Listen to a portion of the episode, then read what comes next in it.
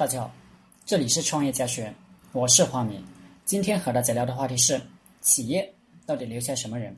我们以前有一个业务部门，一个业务经理管理十个业务员，其中有两个业务员业务做得最好，但是这两个做得最好的业务员跟大家的关系不太好。关系不好的原因是在其他同事看来，这两个人不合群，老是抢他们的生意，造成了。他们的业绩不好，但是在这两个业务做得好的人看来，是因为别人不像他们那么努力，才导致业绩不好的。业绩不好的业务员记住他们，主管业务的经理就建就建议把这两个不合群的但业绩好的开除，以便重新建立部门的内部和谐。这种情况其实在很多公司都有出现。正确的处理方法一定不是开除这两个业绩好的人，而是要留下他们，并且重用、敲打那些业绩不好的人。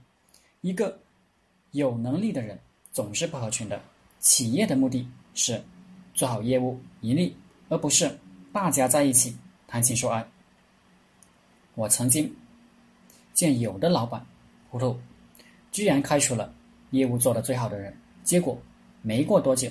企业业绩就开始下滑，最后企业就倒闭了。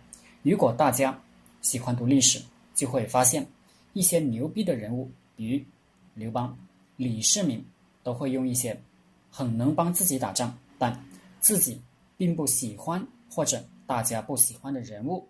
因为刘邦、李世民非常清楚，我们要的不是内部和谐，要的是最终的胜利，要的。不是自己开心，要的是国家安定。所以，刘邦封了他讨厌的雍氏为侯，李世民用了让他屡试不爽的魏征。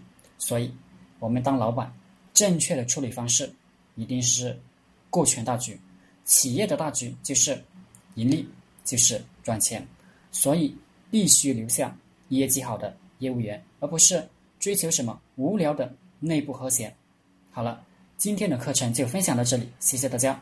大家可以加我的 QQ 微信幺零三二八二四三四二，祝大家发财。